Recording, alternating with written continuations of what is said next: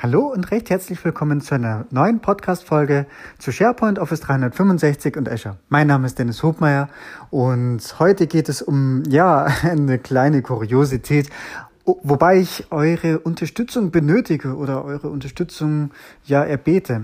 Und zwar, ja, ja, bin ich offensichtlich jetzt nicht der Einzige mit einem Problem.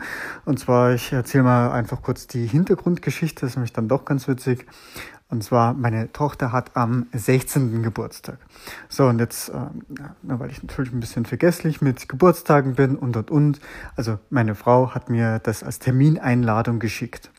So, und ähm, ja, ist dann mit einem anderen Termin kollidiert und ich sage dann noch so, hey, ähm, nur dass du weißt, äh, du hast, das ist ja an dem Tag von dem Geburtstag unserer Tochter. Sagt sie, nee, das ist ein Tag vorher. Schaue ich in Outlook, in die mobile App, ne, iOS, ja, hat da meine Tochter auf einmal am 15. Geburtstag. Aber ich bin mir schon ziemlich sicher, dass sie am 16. hat. So, dann haben wir ein bisschen nachgeschaut. Auf dem gleichen Handy in der iOS nativen Kalender-App ist es korrekt eingetragen. Hat sie am 16. Geburtstag.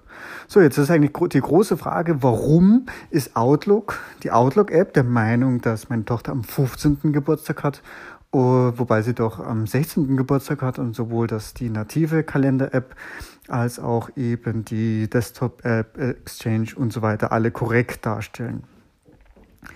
So, jetzt, ich habe das da mal auf Twitter die, die Runde gedreht und mal geschaut, ob das jemand kennt, ähm, ob jemand eine Idee hat. Outlook App-Einstellungen hoch und runter geschaut, auch Zeitzone vermutet, Wochenanfang vermutet, ähm, aber das alles war es nicht. Also Zeitzonen, Einstellungen bei Outlook gibt es eh nicht. Nimmt er die vom Handy. Äh, Wochenbeginn ist in dem Fall egal. So, und dann bin ich auf eine, beziehungsweise, jetzt muss ich mal ganz kurz in mein Handy schauen. Und zwar hat mir der entscheidenden Tipp geliefert, der Martin Saalmann, also auch genauso unter dem Twitter-Handle Martin Saalmann von der BusyTech, geliefert und ähm, mir den Artikel zu einem User Voice Link geschickt. Und darum geht es, dass bei Terminen, also vorrangige Geburtstage, sprich Serientermine, ähm, der Tag einen Tag zu, dann erst danach oder zu früh angezeigt wird. Und das tritt offensichtlich dann auf, wenn man sich in einer anderen Zeitzone als USA befindet. So, nachdem wir ja hier natürlich in einer anderen Zeitzone sind, ne, Berlin, Amsterdam und so weiter, äh, GMT plus eins ähm, dürften wir hier häufiger dieses Problem haben.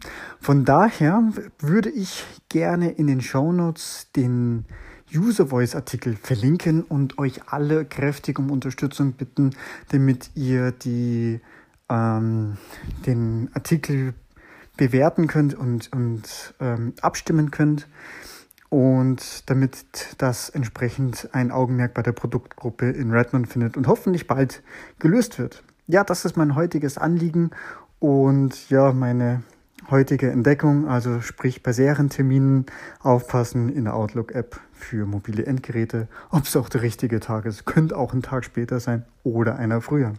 In diesem Sinne, ich danke fürs Zuhören und freue mich. Bis bald. Tschüss. So, ich hoffe, die Folge hat euch gefallen.